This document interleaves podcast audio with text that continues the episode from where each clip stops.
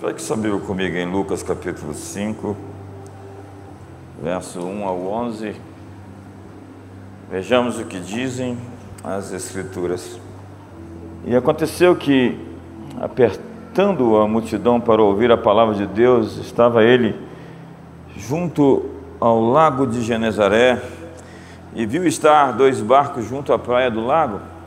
E os pescadores, havendo descido deles, estavam lavando as redes. E entrando num dos barcos, que era o de Simão, pediu-lhe que o afastasse um pouco da terra, e assentando-se, ensinava do barco a multidão. E quando acabou de falar, disse a Simão: Faze-te ao largo e lance as redes de novo para pescar. E respondendo Simão, disse-lhe: Mestre, havendo trabalhado toda a noite, nada apanhamos mas sob a tua palavra lançarei as redes. E fazendo assim, colheram uma grande quantidade de peixes e rompia-se-lhes as redes. Verso 7. E fizeram sinal aos companheiros que estavam no outro barco para que os fossem ajudar, e foram e encheram ambos os barcos de maneira tal que quase iam a pique. E vendo isto, Simão Pedro prostrou-se aos pés de Jesus, dizendo: Senhor, ausenta-te de mim, porque sou um pecador, um homem pecador. Pois que o espanto se apoderara dele e de todos os que com ele estavam, por causa da pesca de peixe que haviam feito. E de igual modo também de Tiago e João, filhos de Zebedeu, que eram companheiros de Simão. E disse Jesus a Simão: Não temas, de agora em diante serás pescador de homens. E, levando os barcos para a terra, deixaram tudo e o seguiram. Então, esse texto é um dos meus favoritos, fala sobre como Jesus os ensinou. Tudo começa com um texto. Jesus foi até um barquinho e os ensinava, está lá no verso 3. E o que ele estava lhes ensinando era um maneira de viver. O cristianismo não é uma religião, não é uma filosofia, é uma maneira de existir, é um novo nascimento. É a proposta de seguir Jesus, como os discípulos fizeram, largaram tudo. Há um ponto na vida em que a gente deixa tudo, que a gente encontrou algo maior do que tudo aquilo que a gente tinha encontrado até aqui. O Evangelho é tão incrível que o reino de Deus se faz semelhante ao homem que encontrou uma pérola em um campo, foi lá, vendeu tudo que tinha e comprou aquele campo. Sabe, é, ser salvo por Jesus não te custa nada, ser discípulo dele te custa tudo. Segui-lo significa abandonar tantas coisas e não é uma coisa pesarosa, os seus mandamentos não são pesarosos, a porta é estreita, mas o fardo é leve o fardo é leve. Ao seguir Jesus, você vai de fato se transformar na jornada, porque é na jornada que nós nos transformamos. Daí muita gente dizer que a jornada é tão importante ou mais importante do que o destino. Eu poderia dizer que na jornada você se transforma para o destino onde você vai estar. Então, passo a passo, de glória em glória, de graça em graça, de fé em fé, nós estamos todos sendo transformados como em espelho na imagem do Senhor. A vereda do justo é como a luz da aurora, que vai brilhando mais e mais até ser dia perfeito. Então, quando você decide seguir Jesus, você vai descobrir que os inimigos que aparecem refletem a imagem que Deus tem sobre você, do que você dá conta de resolver. Então, quando eles surgem, você vai perguntar para si mesmo: o que Deus está me entregando como recompensa logo depois dessa batalha? Porque você pode saber a qualidade do seu chamado pelo grau de oposição que você sofre. Um chamado digno exige um adversário digno. Alguém me perguntou como eu deveria agir, pois tinha medo de assumir o chamado de Deus para a vida dela. E eu respondi: tenha mais medo de não assumir o seu chamado para a sua vida. Não há nada tão terrível como não cumprir a vocação que você nasceu para realizar na vida.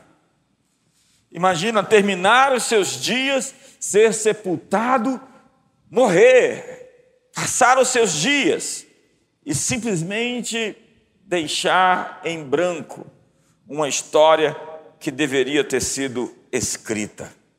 A vida sem perigo é a vida mais perigosa.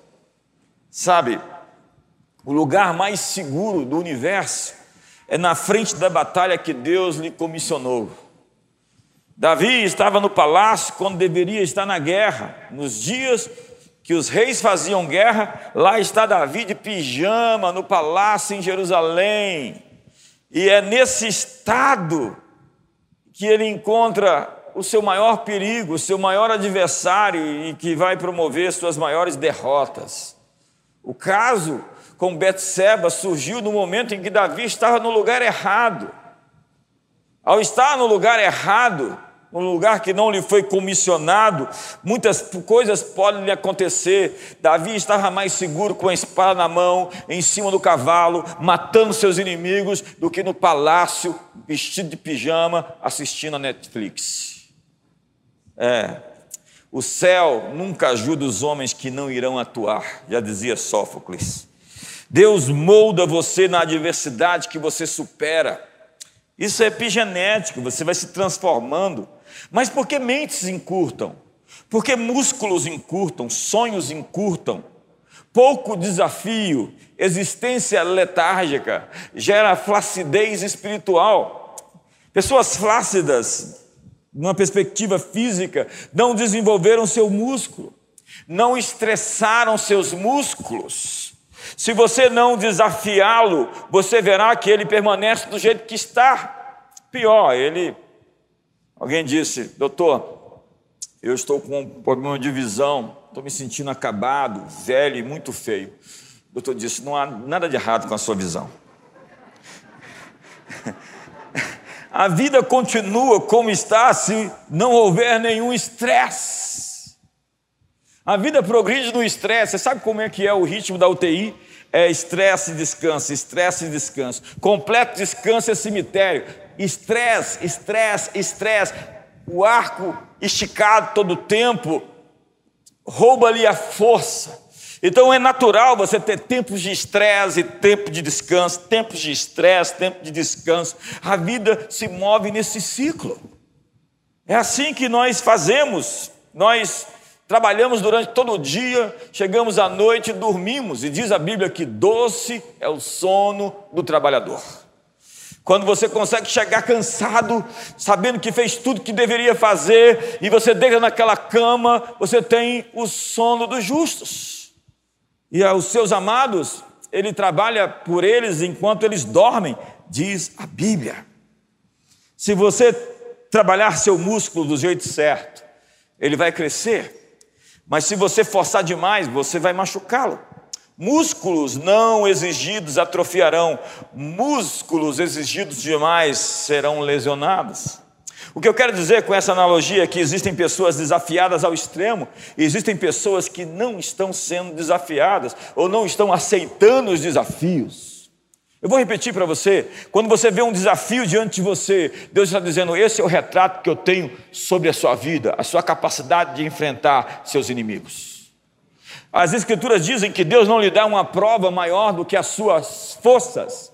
Deus não te dá inimigos maior do que a sua capacidade de enfrentá-los. A batalha que você está enfrentando, você nasceu para vencer. Deus levou o povo quando tirou-os do Egito, não pelo caminho dos filisteus, ele os desviou dos filisteus, porque eles não estavam prontos para aquele enfrentamento. Os filisteus estavam na idade do ferro, Israel estava entrando na idade do bronze, então existia uma disparidade muito grande entre filisteus e Israel. E eram ainda os hebreus que nem tinham entrado na terra. Deus não os levou para aquela guerra, porque eles não estavam prontos para lutar. Mas se Deus te colocou numa guerra, é porque Ele te colocou para vencer. O certo é, da parte de Deus, é que você sempre será desafiado, mas não demasiadamente. Portanto, se estique, se estique aí, vamos lá, se estique aí, vamos lá.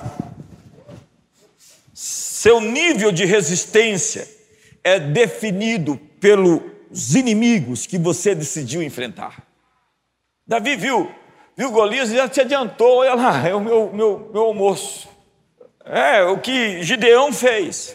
É o que Caleb e Josué disse, eles são o meu salário, eles são o nosso pão. Os gigantes, os problemas são o nosso pão. As adversidades e as crises vão gerar o retorno que nós precisamos. Deus vai converter tudo o que é contra nós e vai fazê-los se tornar por nós. O que é contra você está se tornando em seu favor. Se Deus é por nós. São Walton, da Walmart, quando perguntado sobre a crise que havia chegado, respondeu nós decidimos que não vamos fazer parte dela. Nós estamos no negócio de transformar pessoas. Essa é a nossa chamada, nossa melhor propaganda são pessoas transformadas. Rick Warren diz que a melhor propaganda, o melhor comercial de uma igreja são pessoas transformadas. E o nosso negócio é transformar sapos em príncipes, revertendo o feitiço do inimigo. Há pessoas que se tornaram sapos, entraram no feitiço. E aí nós chamamos alguns pastores para beijar os sapos e torná-los em príncipes. Tem uma irmã aqui da igreja que está processando o Walt Disney, porque ela fez um passeio lá no Brejo, voltou, fez um passeio no pântano, voltou acompanhada, beijou o sapo e ele ainda não se transformou no príncipe. A minha palavra para você que está vivendo isso aqui essa noite, você que está me assistindo pela internet, é persevera, continua beijando o sapo, porque ele vai virar o príncipe. Paulo diz: Deus instituiu dons ministeriais, apóstolos, profetas, pastores, evangelistas e mestres, para a edificação do corpo de Cristo e o aperfeiçoamento dos santos para o desenvolvimento do serviço ministerial. Então, os ministérios existem para as pessoas se desenvolver. A igreja, a normalidade do ministério seria que as pessoas crescessem, todos, absolutamente todos. Todos deveriam crescer, expandir, se esticar, se tornar maiores, melhores nas suas mais variadas esferas relacionais, financeiras, familiares. Você deveria ser uma pessoa que anda de degrau de glória em degrau de glória. Você deveria dizer: hoje eu sou um ser humano melhor do que fui no ano passado. Você deveria dizer: olha, quando eu olho para minhas fotos do passado, eu tomo um susto do quanto eu era feio.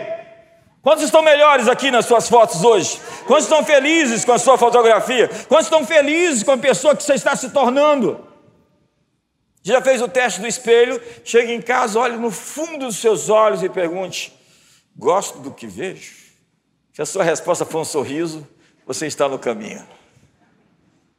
Sabe, vocês são nossa melhor propaganda. Qual é a mensagem que pregamos? Ela tem transformado a vida das pessoas. Os avarentos se tornaram generosos. Egoístas estão servindo outras pessoas. Críticos e maldizentes têm controlado sua língua e aprendido a oferecer sacrifícios de louvor.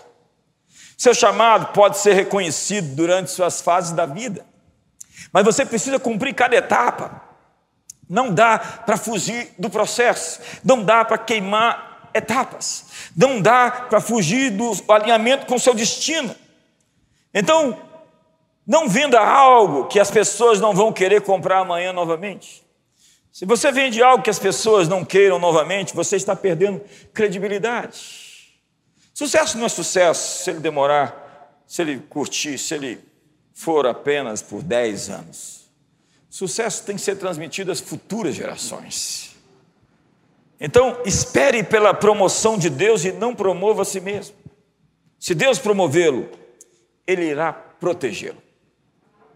Há anjos maiores para níveis maiores. Mas se você se promover para além da sua cobertura, Maiores demônios de níveis maiores estarão à sua procura. É, lá no inferno tem uma foto sua assim, procurado. Eu sonhei há 30, e 30, mais de 30 anos atrás, eu tive um sonho em que eu estava expulsando um espírito maligno de uma pessoa, e aquele espírito mudava de muitas formas, se transformava numa mulher, num pássaro, e depois se transformava num ser, um ser lindo, bonito, elegante, e fino, ele olhou para mim e disse: sua vida está avaliada em 300 milhões. Eu falei: É? Aí você sabe quanto que ela vale. Ele disse: Sim, uma eternidade. Eu acordei. Eu falei: Nossa estão pagando na bolsa do inferno 300 milhões pela minha cabeça. Mas a minha vida vale uma eternidade inteira. Se você se aproximasse de mim naquele dia, quando eu acordei, logo bem cedo, normalmente você acorda seis da manhã, você sentiria a presença da alegria que eu estava sentindo. Eu levantava as mãos para os céus, agradecia, louvava. Minha vida era a expressão da gratidão eu fui comprado não por ouro nem por prata, mas pelo sangue precioso de Jesus. O diabo não pode pagar a conta que eu fui comprado.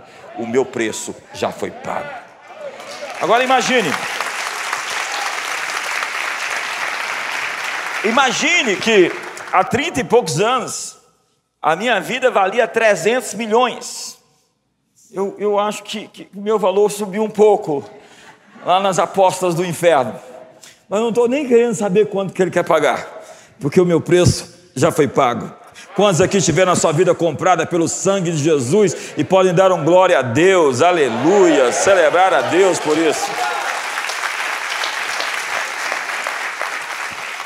Eu gosto do Rick Joyner, do ministério Morning Star. A batalha é mais intensa nos lugares mais altos, diz ele. O ar é mais rarefeito no topo da montanha. Eu tenho medo desse povo que vive no topo da montanha todo o tempo. Esses profetas assim que o olho fica branco no fundo.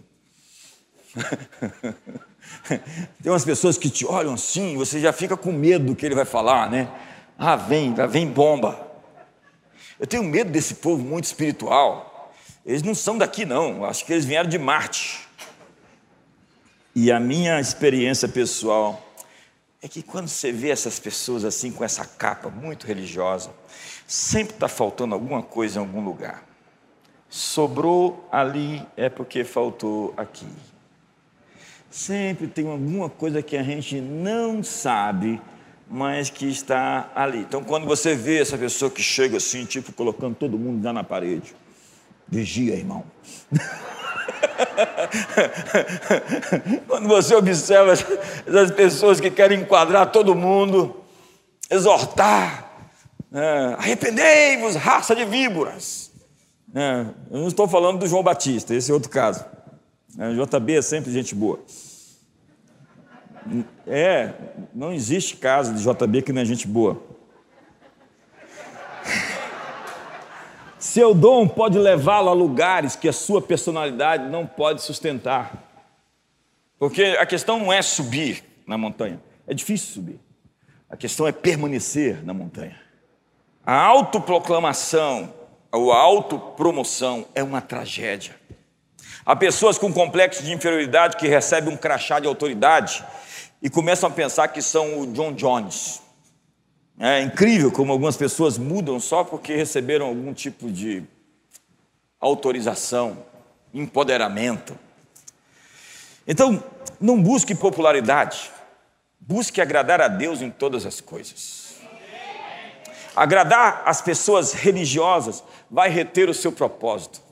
Tem hora que você tem que dizer assim: basta, estou nem aí esse pessoal não tem como se satisfazer com você. Eles sempre vão ter uma crítica a você. Eles estavam procurando, Jesus disse sobre eles, falou: aqui compararei essa geração a um homem que tocou canções e músicas de alegria e vocês não dançaram. Há outro que tocou lamentações e vocês não choraram.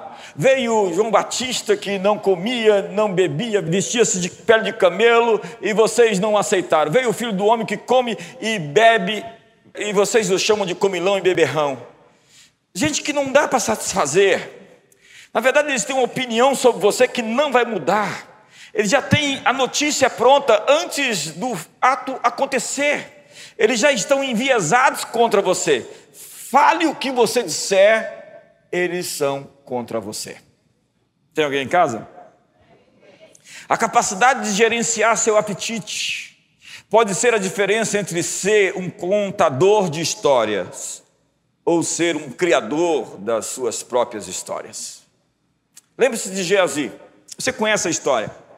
Naamã foi curado da lepra, então ele queria pagar por aquela cura e Eliseu disse: Eu não posso receber. Eu estou parafraseando. Não, mas eu quero te dar. Ele diz: Não, não posso receber, você não tem dinheiro para pagar o que você recebeu. Nada que você pudesse ter iria pagar o que você acabou de receber. Então, não me dê nada, vai embora. Então ele foi. Geazi correu lá adiante, e a Bíblia diz que Eliseu foi com seu espírito até lá. Eu gosto desses profetas, sabe? Eliseu era aquele profeta que os reis da Síria estavam em reunião e ele estava descobrindo os segredos de tudo que estava acontecendo na reunião. Ele praticamente estava presente na reunião.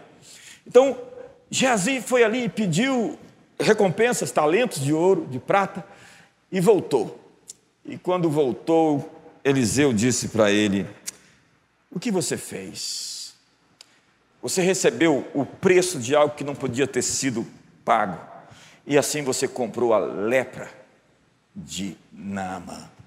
Desde aquele dia, Geazi ficou leproso, foi demitido do seu estágio como profeta, e mais tarde foi encontrado contando histórias sobre as façanhas de Eliseu para o rei. Ele deveria ser o sucessor do ministério profético. Ele deveria estar figurando nos livros da história. Deveria ter uma parte da Bíblia com a descrição da história de Geazi, como ele sucedeu Eliseu, que tinha sucedido Elias. Mas não. Geazi foi concebido para ser esse sucessor com uma herança de três gerações, mas ao invés de ser um fazedor de histórias, ele se tornou um contador de histórias. Ao invés de estar falando dos milagres que vieram pelas suas mãos às pessoas, ele estava dizendo sobre as histórias de Eliseu para o rei. Sabe, Geazi não pôde gerenciar seu apetite por dinheiro, por fama, por influência. Em vez de fazer história, ele foi relegado para contar as histórias de outras pessoas. Eliseu não tinha ninguém para passar o seu manto, e assim terminou a era dos filhos dos profetas, e a unção de Eliseu morreu com ele. Mas sempre há esperança, porque um dia alguém está numa guerra e cai dentro do túmulo de Eliseu e toca nos seus ossos e volta a viver. Isso é um profeta. Há muitos túmulos com profetas que ao entrar em contato com o manto e o legado deles, vai fazer reviver muita coisa nesse planeta. Ser grato é o estilo de vida do reino de Deus. E a gratidão é a semente para receber mais. Tem gente que você faz as coisas para ele e ele diz assim: já estava demorando. Ah, você, você demorou bastante em fazer isso. Você sabe quando as bênçãos se tornam maldições? Nós pedimos para a igreja crescer e depois reclamamos que não tem lugar para sentar, que tem fila no banheiro, que o estacionamento está cheio. Nós pedimos um casamento e depois descobrimos que a pessoa com que casamos não era perfeita, segundo Hollywood, do happy end. Recebemos um aumento de salário e reclamamos do imposto que vem junto com o aumento. Pessoas gratas podem encontrar uma bênção em quase qualquer situação. Pessoas ingratas podem encontrar um fardo, um peso em quase qualquer situação. Servir a Deus não é um playground, mas um campo de batalha. Tem gente que se converteu para a Disneylândia e não para o Evangelho. Nós somos nascidos para a guerra. Nós estamos aqui para lutar. Nós somos o povo pronto para fazer o enfrentamento de Deus. Do Senhor é a guerra. Nós estamos prontos para alargar os seus domínios e fazer com que o cordeiro receba a recompensa dos seus sacrifícios. José passou 13 anos no Egito para que pudesse salvar uma nação e o seu povo. A igreja primitiva foi perseguida para que o evangelho se espalhasse fora de Jerusalém. Deus permitiu que Jesus tomasse o cálice do Calvário e sofresse por nossa salvação. Deus está mais preocupado em preservar o seu plano do que prevenir a nossa dor. Deus é um pai protetor, mas ele não é um pai super protetor. Pais super protetores tentam impedir que seus filhos jamais se machuquem. Eles os protegem de qualquer coisa que poderia prejudicá-los. Como resultado, seus filhos estão mal preparados para as realidades da vida. O crescimento de sua personalidade fica atrofiado. Existem etapas necessárias para que seus filhos cresçam, enfrentamentos que eles têm que fazer por si mesmos. Tempos atrás, um pai chegou aqui e falou: Eu quero tomar satisfação daquela menina de 20 anos que está brigando com a minha filha de 20 anos. Eu disse: O quê? Deixa as duas brigarem e rolarem no chão. Existem três tipos de pessoas quando se trata de seu coração e motivação. A primeira pessoa tem uma mentalidade mínima. Uma mentalidade mínima colhe recompensas mínimas. A segunda pessoa é movida pelo mantra do bom o suficiente. Elas procuram fazer boas obras com esforço médio. Elas fazem suas tarefas rotineiras para ter um bom emprego ou um bom casamento. Elas não estão dispostas a fazer esforço extra. Elas geralmente se contentam com o que é bom. E há pessoas com excelência. Essas pessoas custam caro.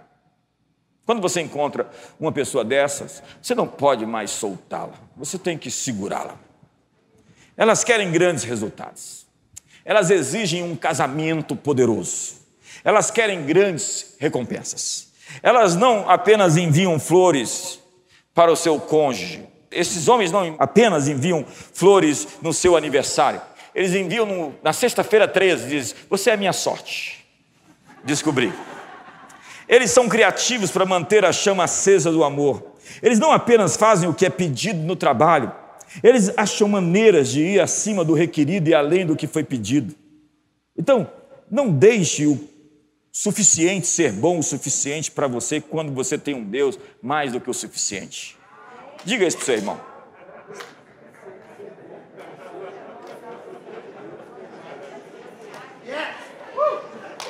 Disse? Ele disse? Disse. Jesus colocou os discípulos em situações difíceis, a fim de trazer o melhor deles para fora. A gente pensa que Jesus era um guru, assim, tipo lerdo, assim, o mestre dos magos. Seguir Jesus não era uma atividade fácil. Imagine, por vezes ele era duro, exigente, ele estava mexendo sempre em alguma coisa, empurrando os discípulos, esticando seus limites. Às vezes parecia rude, disse: geração perversa, até quando os suportareis? Marcos capítulo 6, ele envia os discípulos sem pão, sem sacola e sem dinheiro. Vai ali para São Paulo, leva só uma sacolinha e mais nada, só o. Isso é desumano, isso é sem graça. Depois eles voltam todos felizes, até os demônios se submetem em seu nome. Diz: Alegrai-vos, não porque os demônios se submetem a vocês, mas porque o vosso nome está rolado nos céus. Porventura, vos faltou alguma coisa? Ei, ei, nisso tudo que você está vivendo até hoje, porventura, me faltou alguma coisa? Liderança não é deixar as pessoas ficar confortáveis, é tirar o seu conforto. Liderança não é facilitar a vida das pessoas. Liderança não é falar agradavelmente e deixar as coisas erradas acontecer. Isso é o ministério de Eli, que perdeu a visão e deixou os seus filhos aprontarem. Em liderança, se você não confrontar, está conduzindo as pessoas para o fracasso, ou ainda pior, para o medíocre. Mas quem é que Deus disciplina? Eu, por exemplo, não ouso disciplinar filhos que não são meus. Então, assim diz o autor a Hebreus: se vocês estão sem disciplina, vocês são bastardos e não filhos. Então, a lógica é: se Deus não corrige, é porque não é dele. Eu tenho medo de gente que apronta, apronta, apronta, apronta tudo e dá tudo certo.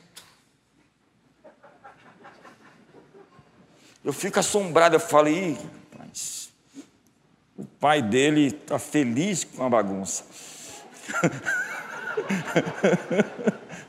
Está dizendo assim, meu filhinho, está quase me superando. Deus corrige seus filhos. A correção não é sinal de rejeição, é o sinal de que você já tem sido aceito. Quando Deus nos disciplina, quando nos tornamos muito confortáveis, quando ficamos orgulhosos em nossos corações, quando nos tornamos insensíveis e teimosos, quando estamos em um padrão de desobediência, quando Ele quer promover-nos a um novo nível. Como identificar a disciplina de Deus? Às vezes, com uma convicção em nosso coração. Esse é o primeiro nível. Não faz. Ei, está errado. Às vezes, com uma palavra difícil que ele fala através dos outros. Ei, se toca. Às vezes, com uma dificuldade que ele nos permite passar. Às vezes, com uma distância que ele nos permite sentir. Às vezes, com a natural consequência dos nossos erros. A maioria dos sonhos morrem no útero dos pequenos começos. Os maiores obstáculos para o seu desenvolvimento é a maldição do imediato. Tem gente que quer as coisas hoje e fala assim: Deus me dá paciência, mas me dá agora. Não existem atalhos para o sucesso, só trabalho duro, consistência e, sobretudo, o favor de Deus. Pense grande, mas comece pequeno. No clássico de Malcolm Gladwell, The Tipping Point, ponto da virada, alguma coisa que passa do gráfico, um crescimento além do gráfico. Ele fala algo que os sociólogos chamam da teoria da janela quebrada. A teoria da janela quebrada diz que se quiser reduzir o crime de um bairro, uma das primeiras coisas e mais eficazes que você pode fazer é consertar as janelas quebradas. Ratos odeiam ordem, odeiam luz. Se numa parte da cidade degradada por crimes violentos, homicídios, tráfico de drogas, os sociólogos perceberam que consertar as janelas quebradas do bloco, a criminalidade diminui. Isso parece absurdo. Um grande problema resolvido com a restauração de uma janela quebrada? É, isso funciona. Consertar as janelas envia um sinal de que a anarquia não será tolerada e que o crime não é mais o status quo. Deus inicia as maiores mudanças em nossas vidas em pequenas coisas. Comece consertando as janelas quebradas da sua vida. Faça os acertos mínimos que você precisa. Alinhe seu vocabulário. É horrível ver cristão falando palavrão, né? É assim, afrontador. Tinha que pegar sabão e lavar sua boca. Era assim que os antigos faziam. E dava certo. Tito, capítulo 2, verso 8, diz: linguagem pura, para que os inimigos não tenham do que lhe acusar. Sabe, comece com um fim em mente. O texto que eu li, que até agora eu não preguei nada sobre ele,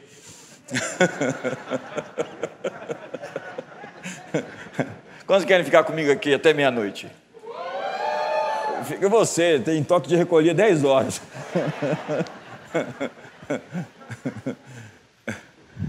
O texto que eu li vai falar sobre o crescimento. Jesus leva-os para o lugar onde eles fracassaram.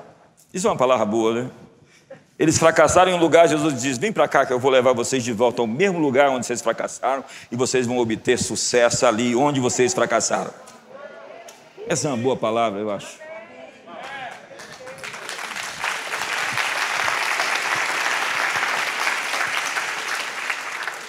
Bob Harrison diz que a grandeza é uma coisa que cresce dentro de você. Prosperidade, sucesso, crescimento é uma coisa que tem que ser alimentada. E tudo tem a ver com a visão que você tem. Jesus tirou a visão da falta, da escassez, das redes vazias e lhes deu uma nova visão. O texto diz: Jesus lhes ensinava. Eu queria estar ali para poder ouvir aquela mensagem. O que Jesus lhes ensinava? Milagres espantosos sempre são precedidos por tempos de ensino. O que Jesus lhes ensinou, lhes motivou a ir outra vez e fazer de novo aquilo que outrora deu errado. Vai lá, outra vez, lança as redes, e vai mais fundo. Essa é uma palavra rema para muitos de vocês. Vai lá, outra vez, e vai mais fundo. Talvez deu tudo errado. Vai lá, outra vez, e vai mais fundo. Mas comece com um fim em mente. Tenha um objetivo. Tenha uma mente. Quando você sofre, e você tem consciência do porquê você está sofrendo, fica mais fácil suportar a dor quando a dor tem um propósito. Não é assim com as mulheres grávidas. Elas estão sofrendo, mas elas sabem que vão gerar um bebê. Então, para elas é fácil entender que tudo o que elas estão vivendo vai terminar quando aquele sorrisinho aparecer diante delas. E pode ser nem um sorriso, pode ser o choro mesmo. A recompensa da gravidez do sofrimento da gestação é o nascimento. Então, todo o sofrimento pode ser recompensado se nós tivermos consciência que estamos sofrendo por um propósito. Quando eu olho para trás e penso em tudo aquilo que eu vivi, eu começo a entender que cada uma dessas coisas se tornaram uma plataforma para o meu avanço, para onde eu preciso estar. Deus não desperdiça nenhuma dor. Cada situação na sua vida será usada por Ele para os seus planos. Há uma frase que diz: uma ferida fechada é um ministério aberto. É o seu testemunho de eu superei, eu atravessei, eu sobrevivi, eu venci, eu passei. O choro durou uma noite, amanhã chegou com alegria.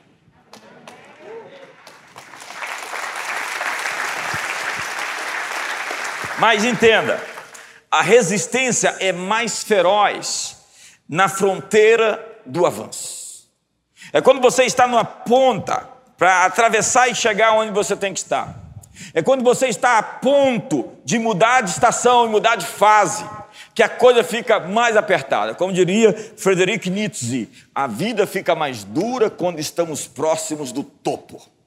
Então, cães da destruição, diz o Chris Walton, cães da destruição guardam as portas do seu destino. É como se existisse uma porta aberta para você, onde você vai atravessá-la e alcançar um novo nível, mas existe um monstro na porta tentando impedir você de passar.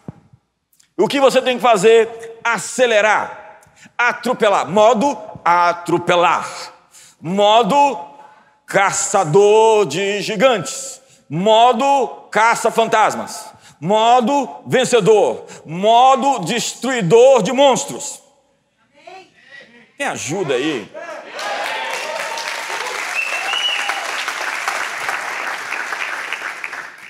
É um pequeno começo que faz a grande meta possível. Nossos passos iniciais para qualquer conquista são muito difíceis. Não é fácil começar, sair, vencer a gravidade. Tente vencer a gravidade. É difícil.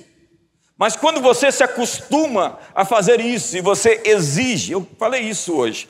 Quando um avião vai subir para alçar o seu voo, ele gasta muito combustível. Porque ele tem que dar tudo no motor. Mas quando ele sobe, ele pode administrar com menos recursos, com menos combustível, a altura que ele conquistou. Então, todo início exige um esforço maior, uma energia maior. Você tem que se esforçar mais para sair do chão. Você tem que esforçar-se mais para vencer a gravidade. A propósito, eu aprendi a voar quando eu perdi o meu chão. Primeiro eu me lanço do penhasco, na descida eu construo minhas asas. É nesses momentos que você se reinventa e que você cria a atitude que define a sua altitude. Fé não é a ausência do medo e da ambiguidade. O medo vai embora à medida que você caminha. À medida que você segue para o seu destino, aqueles sentimentos que tentam prender você, um passo por vez, vão ficando para trás. A fé não somente ora e pede, ela caminha. Os que esperam no Senhor renovarão as suas forças, subirão com asas como águia, correrão caminharão. Quem espera no Senhor está em movimento. Muitas vezes nós confundimos esperanças frustradas com fé quebrada. A propósito, não faça teologia das suas decepções. É incrível como tem gente tão enviesada pela dor. Você sabe o que é um, um bom profeta de um mau profeta? Um homem de Deus, uma pessoa que cruzou a linha e se tornou uma pessoa má, é alguém que se deixou vencer pelo mal. Não te deixes vencer pelo mal, vença o mal com o bem. Não permita que o seu coração se inflame. Bill Johnson diz: tragicamente, os aleijados por decepção tendem a matar os sonhos dos outros para mantê-los na decepção. A miséria deseja companhia. E a autopiedade não move a mão de Deus. Deus não vai agir ali porque se precisa agir, porque há necessidade. Deus vai agir ali porque Ele é galardoador dos que o buscam e têm fé nele. A fé é como uma recompensa. Abraão creu e isso lhe foi imputado por justiça. Abraão recebeu como um salário o fruto da sua confiança. Deus conhece os que confiam nele, e os olhos do Senhor estão sobre toda a terra para mostrar-se forte para com aqueles cujo coração é totalmente dele. Então não é porque existe necessidade no mundo que Deus vai se mover, é porque existe fé e confiança. Mas, para terminar, é, o que Davi sabia, que muitos de nós ainda não sabemos. Em 2 Samuel capítulo 5, verso 12, Deus coloca as coisas em perspectiva. Deus é muito, muito pontual. Quando você vê a inteligência emocional de Jesus nos evangelhos, você se converte. Foi o que Augusto Cury disse. Eu comecei a ler os evangelhos e me converti ao homem mais emocionalmente inteligente da história. Porque cada vírgula, cada ponto, cada frase, nada está fora do lugar. A clareza e a exatidão de Jesus é uma coisa. Quando você leu a Bíblia, Deus sempre está pontuando de maneira muito clássica. Existe uma assinatura no que Deus faz. E em segundo a Samuel capítulo 5, verso 12, diz assim: Então Davi sabia que o Senhor o confirmara rei sobre Israel, e que ele exaltou o seu reino por causa do seu povo Israel. Vamos lá, por que, que Deus exaltou o reino de Davi? Por causa de Davi? Por causa do seu povo Israel. Sabe, você pode ser o queridinho dos olhos de Deus, mas precisa saber que Deus está lhe dando sucesso para o bem do seu povo. Ele lhe faz avançar no que ele quer fazer para os outros. Ei, não é sobre você. Não tem nada a ver com você. Deus está falando, Davi, eu estou te abençoando por causa do meu povo Israel. Pergunta: quem está sendo ajudado pelo seu sucesso? Se o seu sucesso é seu, se o seu dinheiro é só seu, se as coisas que você tem são suas, quer dizer, você é um poço, e seco. Mas se você jorra o que Deus te entrega e entrega, você é uma fonte, e fontes são intermináveis, elas não param. É o cliente que você ajuda quando você vende um produto que muda e resolve os problemas dele, sua família, seu bairro, sua cidade, seu país. Um grande princípio é: encontre o seu dom e sirva as pessoas com ele. A máxima da vida é: encontre o seu dom e sirva as pessoas com esse dom. Assista às necessidades delas. Quanto mais pessoas você puder servir, maior você será maior é o que serve, disse o Senhor. Se você for capaz de servir as pessoas com o seu dom, com os produtos que você criar, mais rico você ficará. Ao descobrir o que as pessoas precisam, você se tornará maior se puder atender às necessidades delas. Qual é a chave de um grande empreendedor? É achar um produto que resolva as questões do mercado.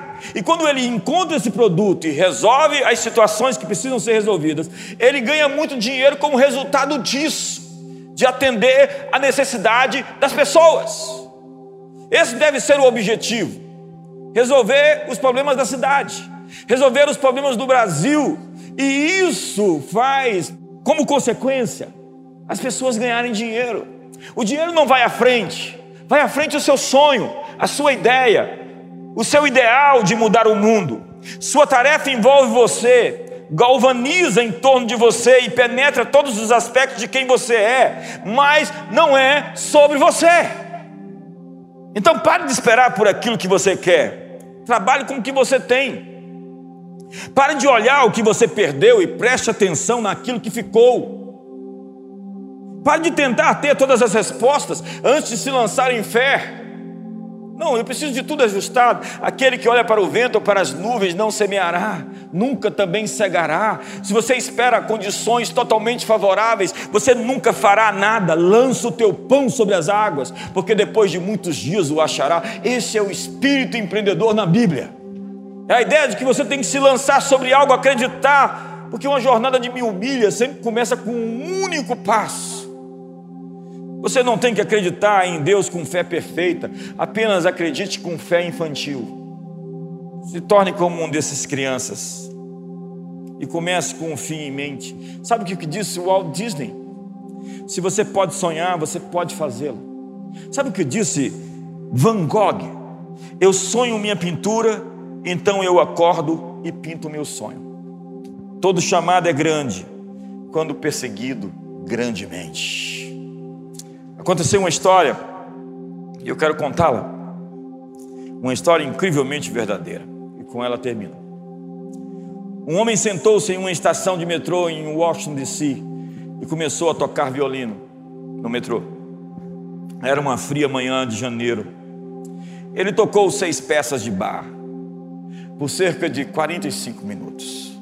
Durante esse tempo, na hora do rush, foi calculado que 1.100 pessoas atravessaram a estação. Três minutos se passaram e um homem de meia idade percebeu que havia um músico tocando. Depois de três minutos, ele diminuiu seu ritmo, parou por alguns segundos e em seguida correu para cumprir sua agenda. Um minuto depois, o violinista recebeu sua primeira nota de dólar. Uma mulher jogou o dinheiro na caixa e, sem parar, continuou a andar. Poucos minutos depois, alguém encostou na parede para ouvi-lo. Mas o homem olhou para o seu relógio e começou a andar novamente. Claramente, ele estava atrasado para o trabalho. Quem deu mais atenção foi um menino de três anos. Sua mãe segurou ele apressada, mas mesmo assim o garoto parou para olhar para o violinista. Finalmente, a mãe o pegou e continuou a andar. O menino não parou de olhar para trás. Essa ação foi repetida por várias crianças. Todos os pais, sem exceção, os obrigou a seguir em frente. Nos 45 minutos que o músico tocou, apenas seis pessoas pararam e ficaram um tempo. Seis pessoas. Cerca de 20 deram-lhe dinheiro, mas continuaram a andar em seu ritmo normal. Ele coletou 32 dólares. Quando terminou de tocar, o silêncio assumiu o lugar, mas ninguém percebeu isso. Ninguém aplaudiu, nem houve qualquer reconhecimento. Ninguém sabia, mas o violinista era Joshua Bell, um dos músicos mais talentosos do mundo. Ele tinha tocado uma das peças mais intrincadas já escritas em um violino que custava 3 milhões e 500 mil dólares. Dois dias antes de tocar no metrô, Joshua Bell havia enchido um teatro em Boston, com ingressos em média por 100 dólares. Esta é uma história real. O incógnito violinista tocando na estação de metrô foi um evento organizado pelo Washington Post, como parte de um experimento social sobre a percepção, o gosto e a prioridade das pessoas. Os contornos foram em um ambiente comum, em uma hora inadequada, nós percebemos a beleza, Nós paramos para apreciá-la. Reconhecemos o talento em um contexto inesperado. Uma das possíveis conclusões dessa experiência poderia ser: se não temos um momento para parar e ouvir um dos melhores músicos do mundo tocando a melhor música já escrita, o que será que ainda não estamos percebendo? O que passa por nós e por quem nós passamos e não estamos vendo? O que estamos perdendo? O que não estamos de fato notando que deveria ser visto?